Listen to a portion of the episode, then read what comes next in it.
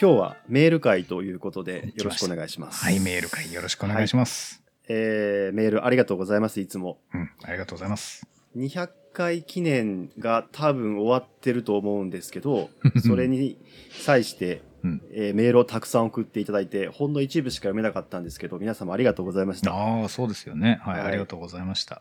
今後もですね、まあ、一部なんですけど、あのうん200回記念のメールも、ぼちぼち読んでいこうかなと思ってます。ああ、いいいいですね。ああ、、はいいと思います。はい。通常メールも読んでいきます。はいはいはいはい。はい。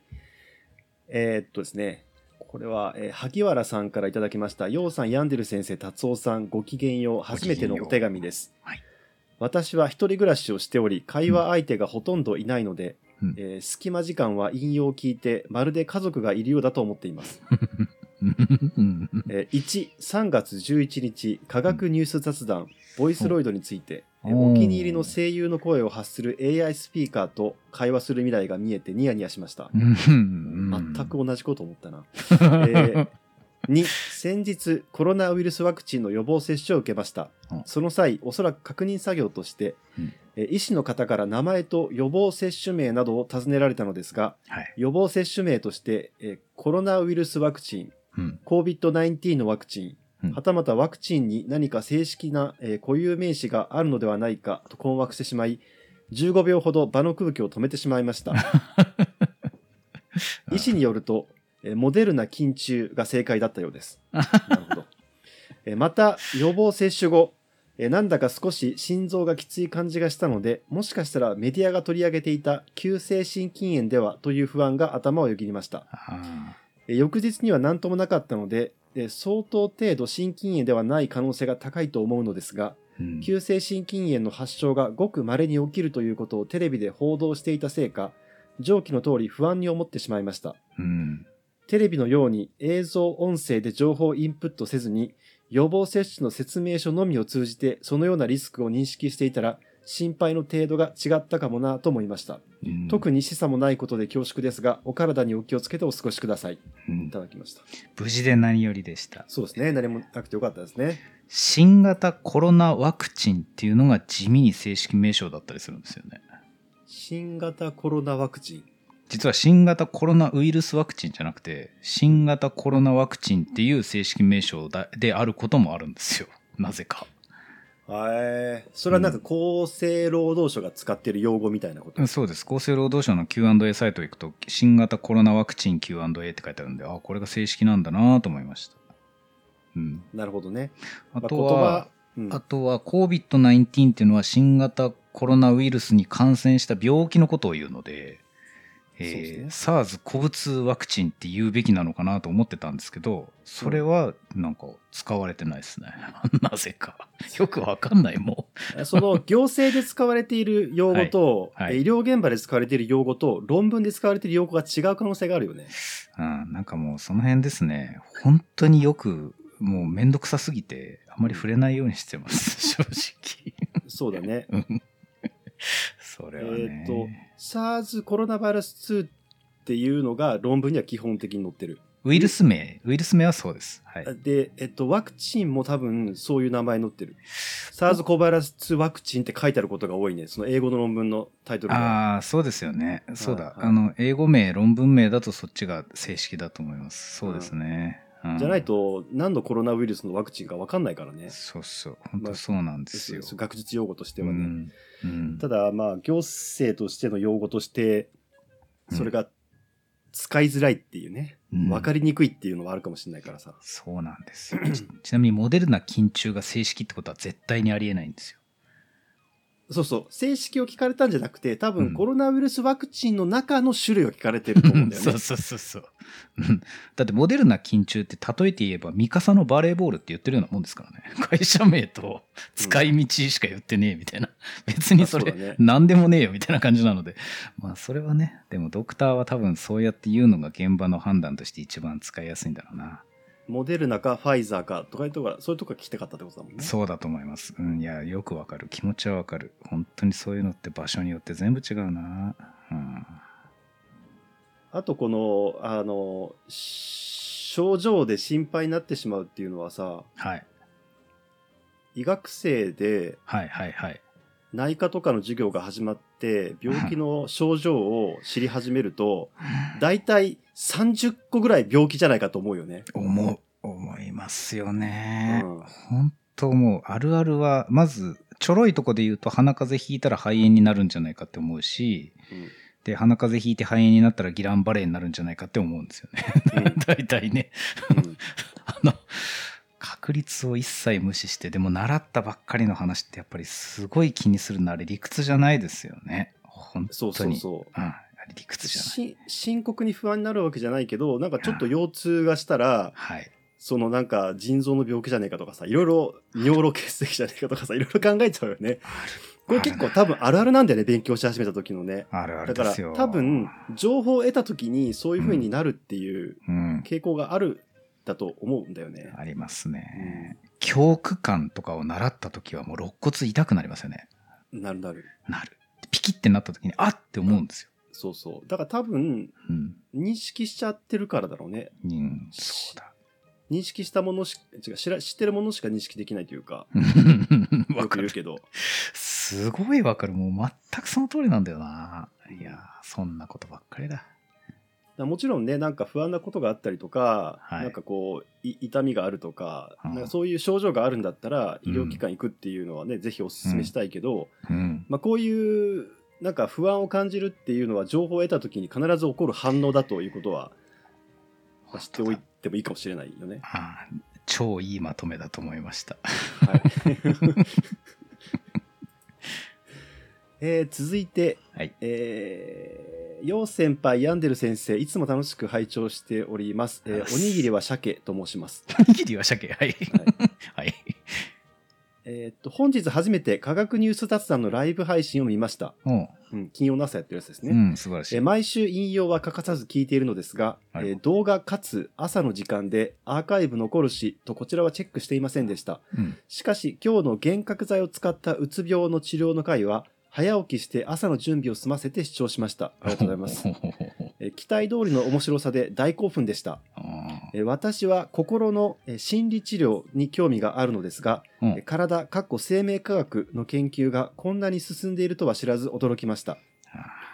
えー心と体が違う角度からでも確実に真理に近づいていくとっても好奇心をくすぐられます。うん。えー今回の感動を受けてえー引用が好きな理由の一つに心と体が両方あるからだと思いました。はは心はアニメの話やサンキュー達夫さんたちの会話から感じます。うん。体はもちろんリスナーを振り落としていく論文紹介です。えー これからは科学ニュース雑談も追っていきたいと思います。今後の配信を楽しみにしています。ありがとうございます。時効の挨拶みたいな頻度でリスナーを振り落としていく。これそろそろあれだな、新しい用語を開発しておきたいな。いろんな人が言うからなんか。振り落とすのねそう、振り落とすね。別の表現をちょっとこう手に入れたいな。いやいや、ありがとうございます。なるほど。心と体と、ああ、面白いですね。うん、なるほどね。うん、うん。精神と物質？うん。あとは、心で言い表すものと、なんか科学で言い表表すものみたいな、ちょっと二元論チックにこうね、い考える感じのが、いや、わかりますよ、言いたいことは。うん、すごい、うんすごいわかる。う。うんん。イマジネーションとフィジカルとみたいなね。うんわかるわかる。うん。あの、ことさ、心理治療に関して言うとさ、はい。えーっと、科学的なエビデンスを取ることは可能なわけだよね。あーまあそうっすね。心理学において。てももちろん。はいはい、はい。そういう研究ももちろんあるわけだよね。はい。ということは、サイエンスなんだよ。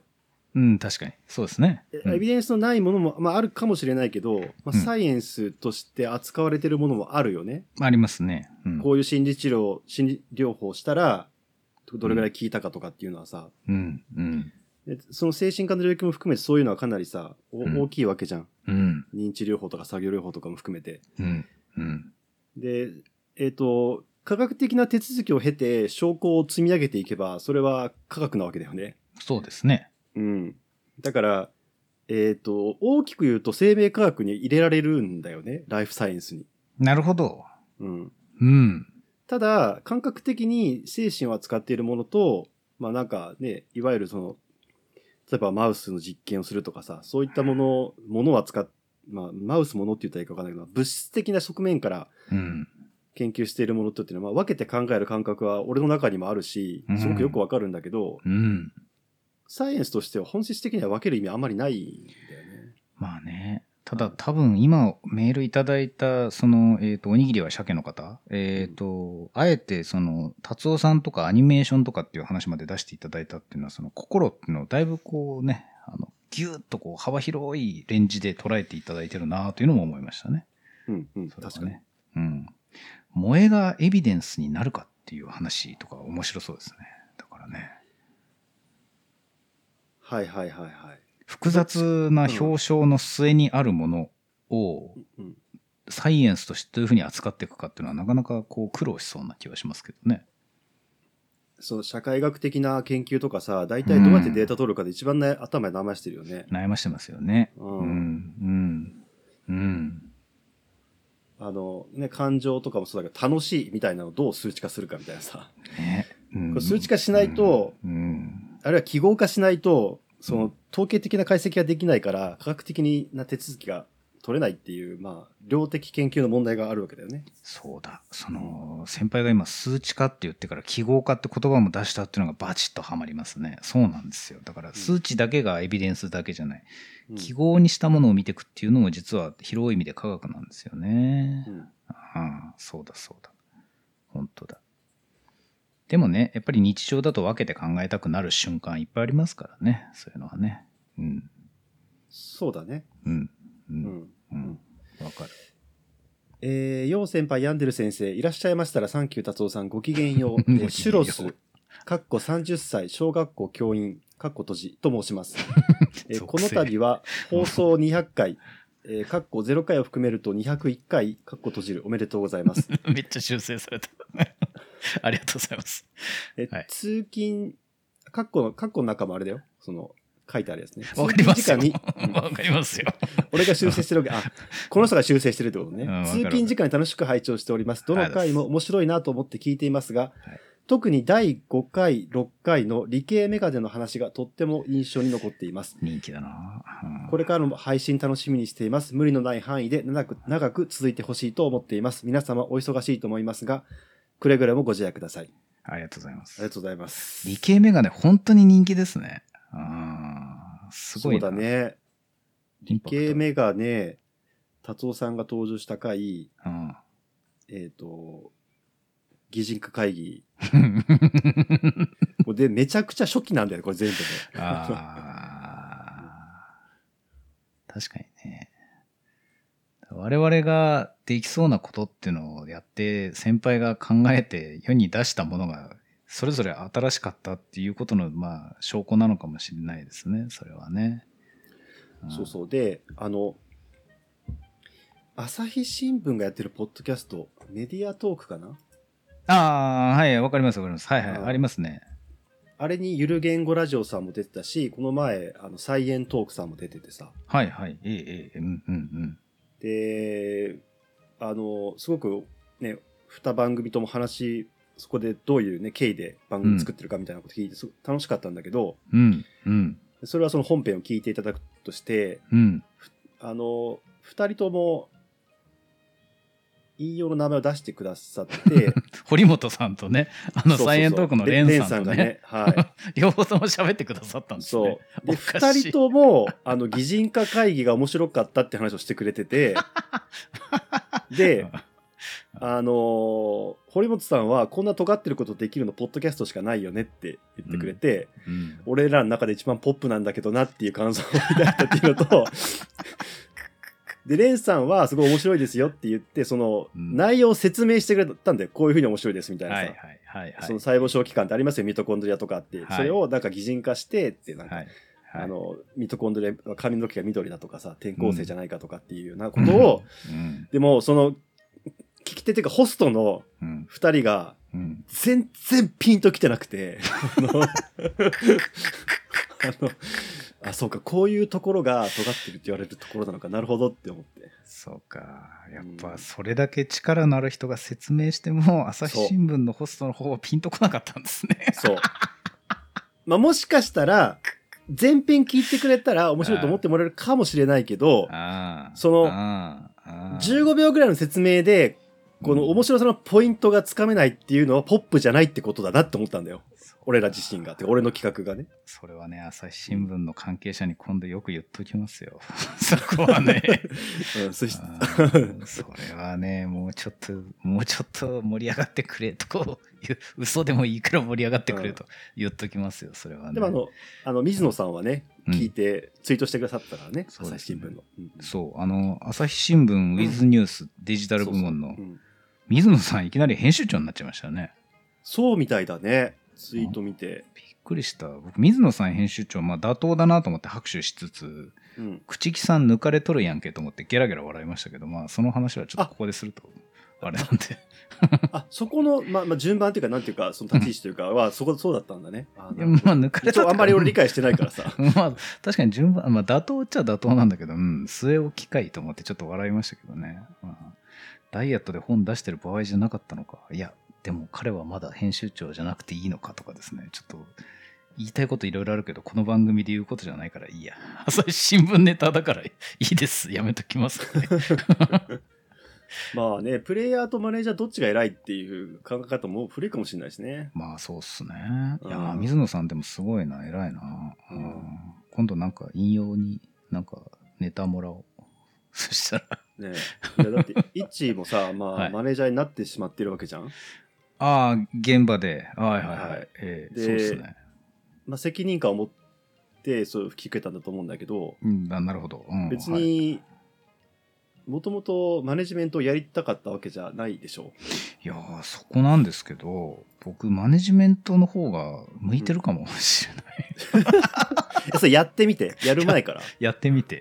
やってみて、あ、それは、すごいいいことだよね。まさかのみたいな。うんいや、僕、なんとなくだから、その、なんか一つにこう、なんかオタク的にはまっていく感じの、うんあのーこう、マネージャーになるにしても、プレイングマネージャーとして一生現役みたいなことにこだわり続ける管理苦手タイプかと思ったらですね、うんうん意外と八方美人な管理の方が向いてるのではと最近思ったりするんですよね。やべえ、あれでしょ？その、あの、スペシャリストに憧れるジェネラリストそうそう。だっていう。うん、まあ、中二病的にはね、スペシャリストの方が上だからね。そう。中二的にそっちだと思ってたんですけど、うん。い意外と僕マネジメント あれ、うん。こっちかって最近ちょっと挙動ってます。だから。まあでもね、両方できるってことだからいいんじゃないの？うん両方できてるかどうか分かりませんけどね。うん、いやなんか下のこうストレスが溜まってなければいいなとハラハラしてる毎日で剣道部で一回失敗してる経験があるからね、一ね。す。や。めて やりすぎたって経験があるからね。やりすぎたそうそうそう、うんまあでも、ああいうやりすぎ系の失敗は一回すると収まるんじゃないの？それを自分で認識してる人は。よくそんなに的確に僕のトラウマをつけたなって言って今感動しましたけど。いや、本当にそうで、だから剣道部時代に自分がこれぐらい厳しくないと上手くなれないと思うっていうのを下にそのまま押し付けてすごい怒られたみたいなことがあったので、うん多分あれは本当にトラウマなんですよね。だから僕下に対してぬるいんですよ。ありとあらゆる下に対して。それ以来。はいはいはいはい。それが今の時代と割とマッチしてるという、この、ああ、結果的にね。そうなんです。あで、あのあ達、夫さんがよく、うん。ごめんなさいね。今日僕、釧路に出張に来てるんですけど、うんまあ、出張先にも僕より年下のある病理医がいらっしゃるんですけど、うん、もうその人とかによく言われるんですよ。褒めすぎて気持ち悪いって言われるんですよ。ああ、インギンブレなとこ出てるね。無礼言わないで。まあ、そそううじゃ下だからいいのいやか。うんだからとにかく、そう、うんあの、だからもういいことを見つけて、この人にこう言葉にしなきゃわからないっていうのがもう染みついてて、うん無意識なんですよ。いや、本当にいい診断しますね。うん素晴らしいレポートですねっていうのを本心から言ってるのに、うんなんか他の人が言うテンションと違うからかえってうさんくさく見えるらしくて、うんなんか毎回ですね、ちょっと言い過ぎで、むしろ怖いですとか言われて、ちょっと評判下がってきてるみたいな、ごめんねみたいな。インキンブレーって下に対してやれるんだみたいな、そういう感じになってる。そうか。難しいな、上って。うん難しいよね。難しいですね。そんなやったことがあるわけじゃないけど、後輩に何か言うのも難しいもんね。うん、これ、本心なんだけど、褒めすぎたのかと思って、反省してますよ、最近だからね。うんなるほど。えーはじめまして、えーはいとんでもな経歴をお持ちの引用リスナーが多い中の、えー30代後半ほぼニートのスーと申します。これ読んだっけ、いや、スーさん知らないです。多分。えー印象に残っている回、第184回劇場版ヤンデル先生回です。なんといっても、この回がダントツでした。あ、これ200回記念、印象に残っている回。俺、そっちで読んだのかな？まあ、いや、あ、ヤンデル先生も人間なんだなと不思議な安心感を覚えました。学会って一体どんなものなのか、えーす少しばかりでも知れて楽しかったです。えー読込みで。あ難しいことは疎いくせに何か聞きたくて毎週更新を楽しみにしています。これからも一つよしなに。ありがとうございます。ーありがとうございます。読ね。読論。これね、この、このパターンのね、感想ツイートとかメールとかね、いくつか来てるんだよね。あの、えー劇場版ヤンデル先生会が面白かったって。あーあの、学会の重鎮に文句を言ってるヤンデル先生ね。あのーそれを一言で劇場版っていうふうに名付けた、その名付けによるバズりですよね。だから。達夫さんのね。そう。なんかね、うんそ、それってやっぱりこのポッドキャストだけじゃなくて現象としてあるなと思いますよ。確かに。言ってる方はいつもとそんなに変わんないんだけど、名付けが上手な人が名付けてうまいことはめたから、もう聞いてる方が、なんかうまく額縁の中に入れて作品にできたみたいな回だと思うんですよね、それこそ。いやー、本当にそうだね。うんまあ、達夫さんプロだからな。さすがですよね、その辺ね。あのね、俺めちゃくちゃね、印象に残ってる熱量と文字数の回があって、はい、はい。結構昔の回なんだけど、あの、うん比えるさんがね、はい。と一緒にあのさ、リスナーからの妄想を読むっていうコーナーがあるじゃん。うん。ブヒブ。そう。で、そのリスナーの妄想に反応して、比嘉さんがその妄想を乗っけていくっていうのが毎回の恒例なんだけど、あれすごい。うん。めちゃくちゃ調子のいい回があって、それにすかさず達夫さんが、あの、4K って言ったんだよね。4K! うん。4K 比嘉とかさ、散々その回言ってたんだよ。その、それがめちゃくちゃ面白くて、あずっと印象に残ってる。すごい解像度だねっていうことを言って、そそういうのこと次に 4K って、そうね。うん。どう？いや、それ素晴らしいですよう。ん、そうそう。そういうハマり方だよね、このね。なんかね、僕、シャープも友達だからあんまり言わないんだけど、4K って言うとなんかきつい、汚い、危険、プラス K みたいなイメージも乗れるなと思っていつも思ってるんああ、ですよ、ね。確かに。うん。だから 4K っていうことっていうのはオタクに対して両方で使うことができるんですよね。ああ、そうだね。あの応用が効くんですよ、そのことは。だからね、そこで 4K って使うのってめちゃくちゃセンスあるなと思って、ちょっと今感動しちゃった。うん、ちなみにさ、3K っていう言葉って今の若者って知ってるの？知らないんじゃないですか。きつい、汚い、危険でしょそうだよね。で、あとなんだっけ、給料安い、えっ、と、K、K、なんか、あとなんか3つか4つかあるんですよね、他にもね。うんうんうんでも最近言わないなチョベリバとかと同じぐらいの感覚なんじゃないかな。そうだね。うん。あれ？これなんか違うな。次のメールですか？えーっと、なんかもう一、これか。うんえーっと、いつもた心から楽しく拝聴させていただいております。えー心から200回の記念メールを送らせていただいたことに調子に乗り、陽先輩に質問メールを送らせていただきます。えー、楽々と申します。あありがとうございます。えーいつも感心しています。陽先輩の発する言葉に過激な表現が含まれないことに。うんヤンデル先生は時々いつぞやの劇場版ヤンデル先生になられているように感じます。立派なお医者様でも劇場版になることがあるというのはとても理解しやすく、そして人間味があると感じて嬉しくなっています。うん。えーでも、陽先輩が劇場版になるのを聞いたことがありません。陽先輩のお心の中に汚い 汚い言葉は生まれていないのでしょうか私は絶対に汚い言葉を発しないと決めているので、表面上低、低調な明るい言葉を発しています。が、心の中はとてもネガティブです。そんな気持ちを一生懸命ポジティブに変換して口から出しています。うん。でもその具体例とかいろいろ書いてくださってるんですけど、あの、陽先輩の心の中はどうなっているのでしょうか全く邪悪なお気持ちがないということでしたら、どうしたらそんな境地に達することができるのか、ほんの少しでも結構ですので、ごちょご教示いただけると嬉しいです。気温の変化が激しい日々です。えどうぞご自愛ください。これからの引用も心から楽しみにしております。ありがとうございます。面白い。パースペクティブが違う。うんどう、どう思う？一このメール。あまっすぐ答えると、うん邪悪の塊がこんなこと言われる日が来るとは、みたいな。そう。まあそうだね。え口の悪さで言ったら、まあ、どっちも悪いけど、俺の方が悪いよね。え多分、歴代そうだと思ってきた、そのバランスの中で、やっぱり前提はそこにあったんですよ。だから、先輩の方がより強い毒だと思ってましたが、言われて振り返ると引用の限りでは僕がちゃたまに踏み外す程度で、あとは大体そこまで下品な、下品じゃないな、そこまで毒々しくはなかったのか。考えたこともなかった。あのね、あの、まあ、くまあ、口が悪い人間ですっていうのは答えなんだけど、一応ね、まあさ、この番組ぐらいの視聴者数、そんなに多くない視聴者数だとはいえ、うんうん一応こう全世界に向けて配信している中で、はい。その毒を、毒舌とかさ、うん。まあ、汚い言葉とか何でもいいんだけど、うん。うん。それって、相当覚悟がないとやっちゃダメなことになってるじゃん、今の世の中も。なってる。なってる。で多分、まあ、ここでね、二人で悪口とか言っても、まあ、うん番組の規模的には炎上とかしないと思うけど、うん。ただ、ヤンデル先生の、その、ツイッターのフォロワー数が多すぎるって問題があって、その潜在的に広がってしまう可能性があるんだよね。どっかを発火点にして。ヤンデル先生のツイッターアカウントを通ると、通ると、それが。発火してしまう可能性があるので、うん。それも含めて、うん、やっぱりある程度、ちゃんと覚悟した人じゃないと言えないし、そういう覚悟なく言ってしまった人は大体もう発信できなくなっていくじゃん。そのポジションでは。なる。うん、だから別に心が綺麗なわけじゃなくて、覚悟がないだけなんだよね。ら特に必要性も感じてないっていう。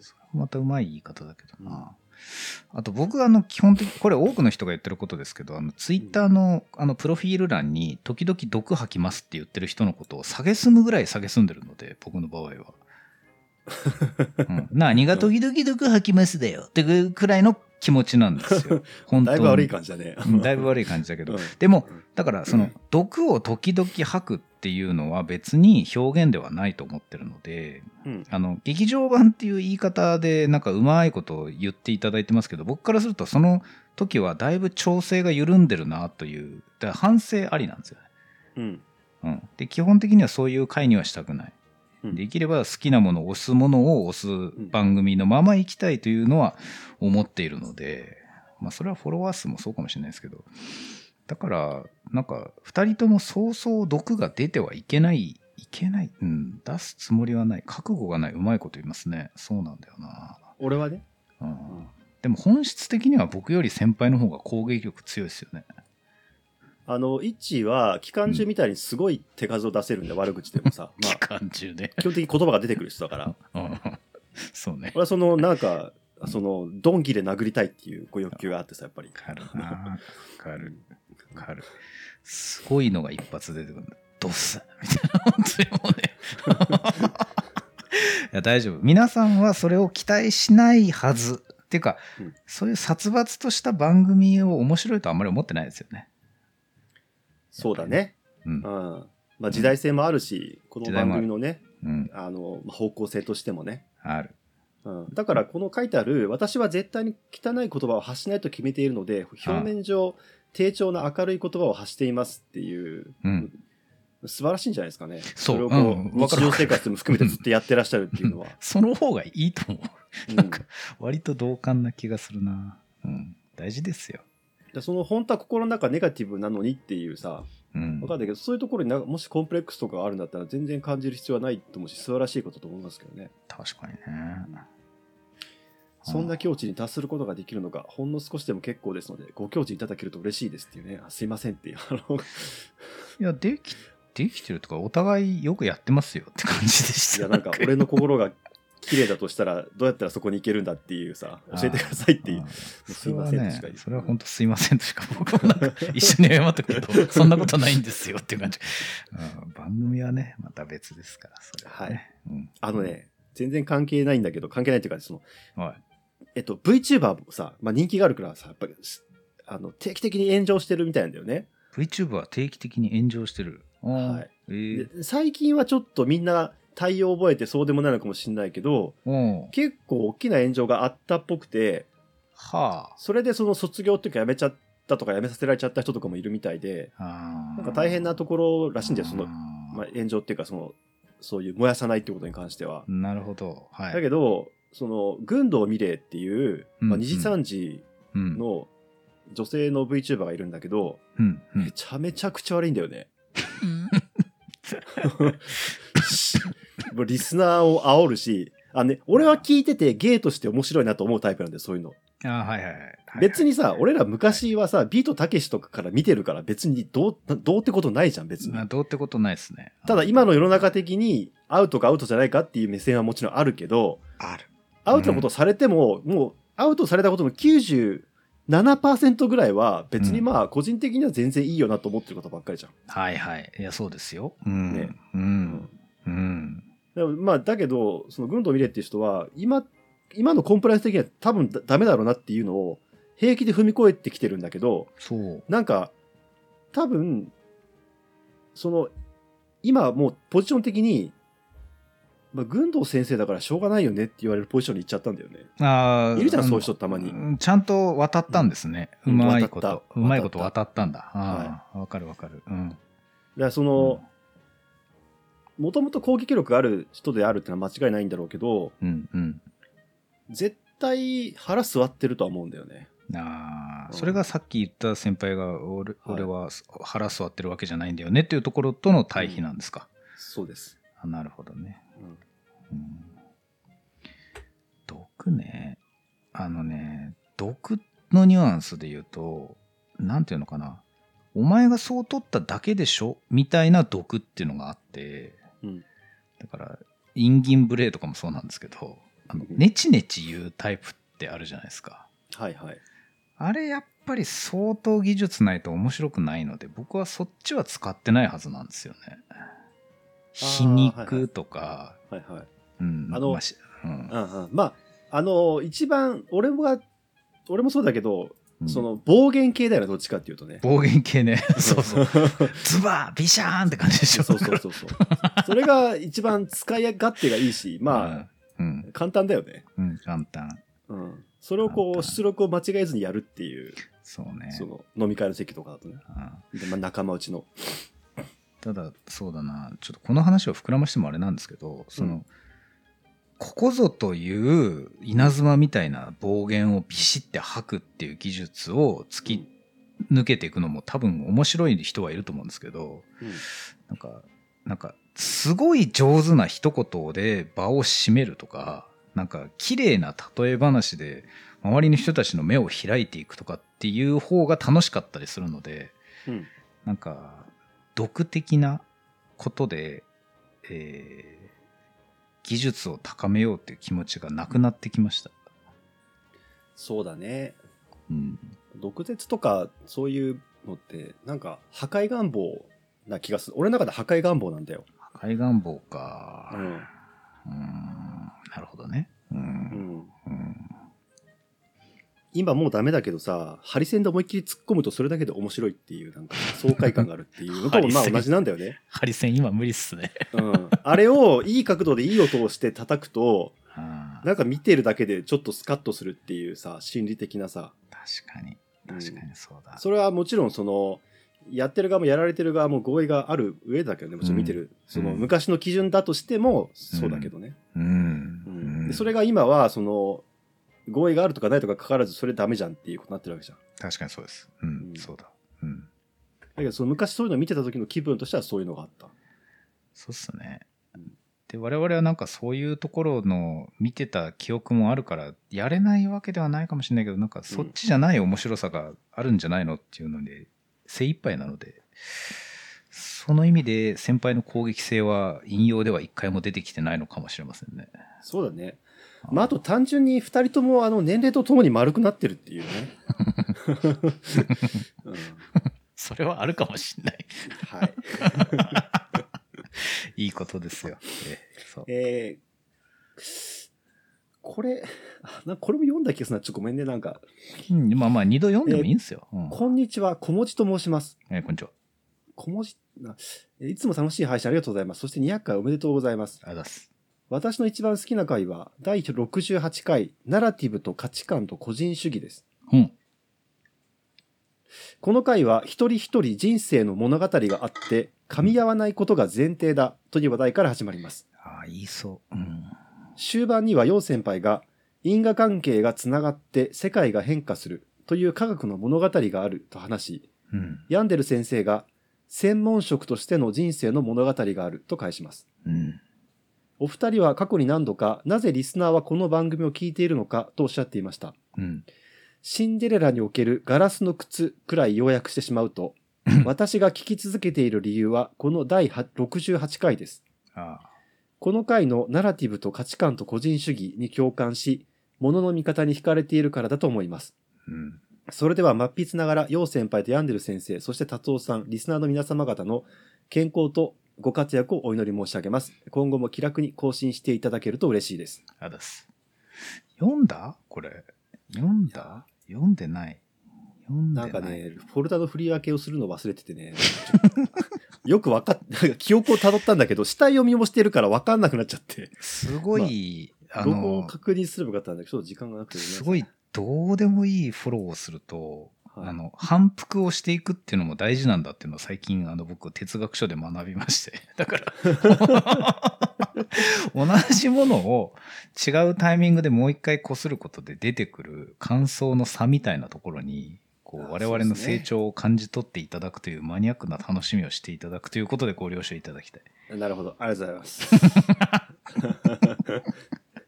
そうか、68回か。200回超えて、その前半3分の1ぐらいのところにやっぱり結構コアな時間が流れてるんですね。やっうんぱりね。うん、ナラティブの話はな、未だに考えてっけど、うん、どんどん喋りにくくなってる、今。そうん、う、そっか。あ、っていうかですね、なんか、その、複雑化してしまって、だから言葉を順番につないで1から8くらいまで喋りきることができなくなってきてるんですよ。ナラティブ関連の話。分岐が多いというか、うん。うーゲームブックって昔あったんですけど、読み始めて20へ飛びなさいっつって20へ行くとそこでなんか文章ちっちゃいのが書いてあってどうするってあの右の選択肢を取った場合は150ページ左の場合は280ページみたいなどんどん分岐していく物語みたいなのを本でやるっていうのが昔あったんですけどねゲームブッうん。クってね、うんうんなんかねあれみたいになっちゃってナラティブのに対する考え方が、だからギャルゲーとか乙女ゲーみたいになったってことね。うん、まあうんそうギャルゲーそうねうん そうね ルートが多いギャルゲーになっちゃったそうそう、ルートが多いギャルゲー。しかもね、そのルートが多いギャルゲーを全ての選択肢を見た後にしか見えない風景ってあるでしょ？多分。トゥルーエンド？いや、トゥルーもバットも全部見るみたいな。うん。あの、まあ、全部、全部クリアした後に見れるルートっていうのがあるらしいんだよね。うん、その真のルートみたいなね。そうそうそう。あのね、それ言い出すとまためんどくさくなるんですけど、だから、うん一発で語りきれない話っていっぱいあるじゃないですか。ナラティブの話って。はいはい。で、それを一個一個なぞってなぞって、その上で最後に見えてくる大きな絵みたいなのが、そう、一人一人が持ってるナラティブだったりするので、なんかね、なマンダラ化してきたってこと？そう、マンダラ化してきた。そう。だから、ナラティブ論に対してもう、なんか僕、安易に喋れなくなってきたんですよね、最近。本格しかないね、も いや、本、だから、それだとゲームブックになっちゃうから、書けねえよっていう話なんで。あ のだから、メタになってるんですよ。人のナラティブがゲームブック的、ギャルゲー的だとしたら、それに対するナラティブ論も、だからそのギャルゲー的に選択肢が多くなってしまって、う。うん。こっちの方を考えたい人にとっては、この話をしておきたい。でも、こっちの方を考えたい人には別のこの論を聞いてほしいみたいなのを書かなきゃいけないっていう、そのマンダラ的なものが果たして文字になるのかがよくわからないですね。うーん。まして会話だと、今僕これすごい圧縮して喋ってますけど、聞いてる人、なんかまた言ってんなぐらいにしか思ってないかも。下手するなじゃあ、なんか連載とかの方がいいのかもね。と。もしやるんだったら。いや、もうなんか物書きたくないな。僕なんかもう新しい仕事したくないんですよね、最近。イッチーがさ、文字書きたくないって言い出したら、そういよいよ終わりっていうか、あれだね。ねもう、あらゆるところが詰まってるんだね、ももうね、もういいなと思って、ちょっとなんかあの、えっ、と、に、あの、今、ニンテンドースイッチってあるでしょ？う。ニンテンドーのやつ。で、うんあれとは別に 3DS ってもう更新がないんですよ。ああ、そうなんだ。スイッチに移行しちゃったんだもん。DS はサポートが終わったんですけど、うん。僕この間本当にこの間って本当2日ぐらい前なんですけどなんか DS で「ファイナルファンタジー5」やりたいっていう気持ちしかなくなった日があったんですよね。何にも仕事したくないみたいな。うん。もうやだと思って。で僕もうね働きながらずーっと FF5 のサントラ聞いてたみたいな。辛くて。書きたくないいやー、週1回ぐらい休んだ方がいいんじゃないの？完全うに。もないんですよね。そういうのが休めないからもうだから原稿から解放されたいろんな論文も含めて。いやーもういいな。もう引退をしたい。引退をしたい。だからその、ね、絶対に減らない仕事ってあるわけじゃん。病院の仕事はさ。そうですね。まあそこはやっていきたいですよ、人の役に立てますからね。うん。それはね。それ以外をもう、まあ、一時的でもいいから全部バッサリ削るっていう。そう。だ今年ね2話つ2つかな？2つ教科書出したらもう依頼受けない。もう受けない。僕はもうもう書かない。もういい。もういいと思ってます。もうね教科書ね。うん。まあいいんじゃないの？もういい。もういっぱい書いた。もういい。うん。よし、じゃあ今日はそろそろ終わりますか。あれ ありがとうございましたおい。本当だ、うん、結構しゃべすそうそう、40分喋ったからね。そうっすねえー、ということで、あの、200回記念のメールね、改めて皆さんありがとうございました。ありがとうございましたえー引き続きね、あの、通常メールもお待ちしておりますので、そうっすね今日結構消化したな。ということで、あの、まだまだメール募集しております。本当ですねなんか、はいあの過去のありがた良かった話だけじゃなくてこう未来に期待する話なんかもいただけると参考になりますのでぜひね、あの、こういう感じになってほしいとかね、要望とかでも、まあ、答えられるかどうかっていうのは分かんないですけど、うん、そうね。あの、街角科学コーナーは別にうなくなってないですから、あと。そうだね。うんうんあれは俺が悪いんだ。うんえーちょっとその、メールの、だから、えー何、ジャンル？うん一回整理しておきたいんですけど、うんえっ、と、今、うちでそのメールで募集してるお題ってあるんでしたっけ？ないです。あったらいわゆる話 いわゆる普通オタに全部入っちゃうんだよね。いわゆる感。想とかさ、感想ね。なんか、うんこれ面白かったですとかさ。えっと僕がだから今思うのはその街角科学コーナーは悪くないと思うんですよ生活してる中でちょっとサイエンスの香りを感じたこの話どう思いますか？みたいな街角で見つけた科学の話っていうのはあるじゃないですかメールのお題として、はい。あとは、えーこの番組のリスナーは非常にあのぶっ飛んでる方が多いというのはまあ周知の事実なのでうん。その自分の専門の話聞いてくれみたいな話がいきなり飛び込んできてもまああ楽しいよと。なるほどね。あ、それはありだな。うん。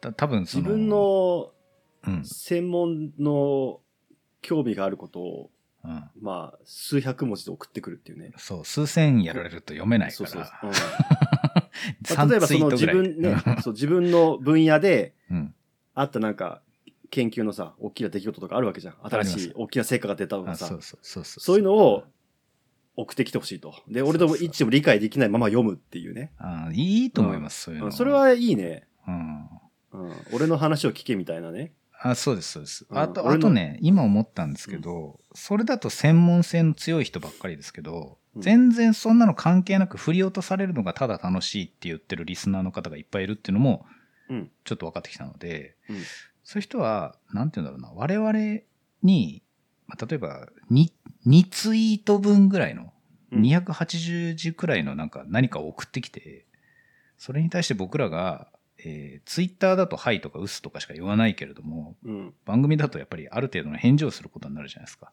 うん。だからなんかちょっとクソリプを返せみたいな感じでね、こう なんかちょっと普通にこう 2ツイートぐらい何でもいいからこう話をしてきて、それに僕らが1個ずつこう返事をするみたいなことがあってもいいんじゃないのってそれぐらいの気分でメールを送っていただきたい。じゃあ皆様からのね、その振り落とすメールを募集したいと思います。振り落とすメールを、あ、何？僕らが振り落とすの？違う違う違う。そのメール書いてきた人が うん。我々とか聞いてる人を振り落とすメール。確確かにね。その研究じゃなくてもいいんで。で、それを、どれを読むか読まないかはもう独断と偏見で選ぶので、確かに。うん。あはいの、ああ、ああ、わかったわかったわかった。ただ振り落とせばいいかどうかはわかんない。そこ難しいですもんね。でもやってみないとわかんないな、そうそうそれはね。そう。だから街角科学と、だから、あの、振り落とす、振り落としにかかるみたいなうん感じのやつ。あそれいいですね。うん。ああああお待ちしてます。楽しそう。ねあの、2ツイートぐらいにしてください。2ツイートぐらいですね。そう、280字ぐらい。これすごい大事ですから。うんあの、何千文字も送られるとそうそう。本当にね。まあ、挨拶ね、前後の挨拶はまあ、抜きでもいいけど、その本体のところは2ツイート分ぐらいでお願いします。先輩が絶対前後の挨拶書くからメール送れなくなってる人いますよ、きっ え？と。あんなに書けねえと思って。季節の挨拶書くのめんどくさいと思ってる人いるかもしれない。もういらないですからね、季節そう、の挨拶。別に全然いらないよね。うん。絶対先輩が読むから必ずついてるっていうだけでね。うん、あ、そうそう。いきなり本題でそれで、あの、終わりでもう全然いいんで。そうだね。はい、えーメール引き続きお待ちしております。悩みを感じる喋り方やめてください。うん、いすやなんかなんか言うことあったなと思ったんだけど、毎回、そうだね、台本を作れって話なんだけど、えあーえーと今週、なんか言うことあった。あの、あれあれ、えっ、と、心ギミックの話はしなくていいんですか？これはね、分振りはもう終わってるな。あ、終わってんだ。え、でもあれって何？アマゾンで出るんじゃないの？そうだね、あの、分振りが終わった後に通販が始まるので、えっと、なるほど。ネコノスから出る、麻生かもさんが編集されたうん。同人誌ですね。同人誌ですね。すごいプロプロの方がたくさん参加されているもので、うん。まあなんか今回さ、ね、公演にもヤンデル先生ともね僕も別の作品ですけど参加させてもらうことになったので、はい。えー、分振り手手に入れた方は感想をツイートしていただけると嬉しいですし、そうじゃない方は通販でぜひ、えーお手に取っていただけるとはい。助かります。よろしくお願いします。心ギミック出ております。よろしくお願いします。はい、えー今週は以上です。ありがとうございますあ。りがとうございました。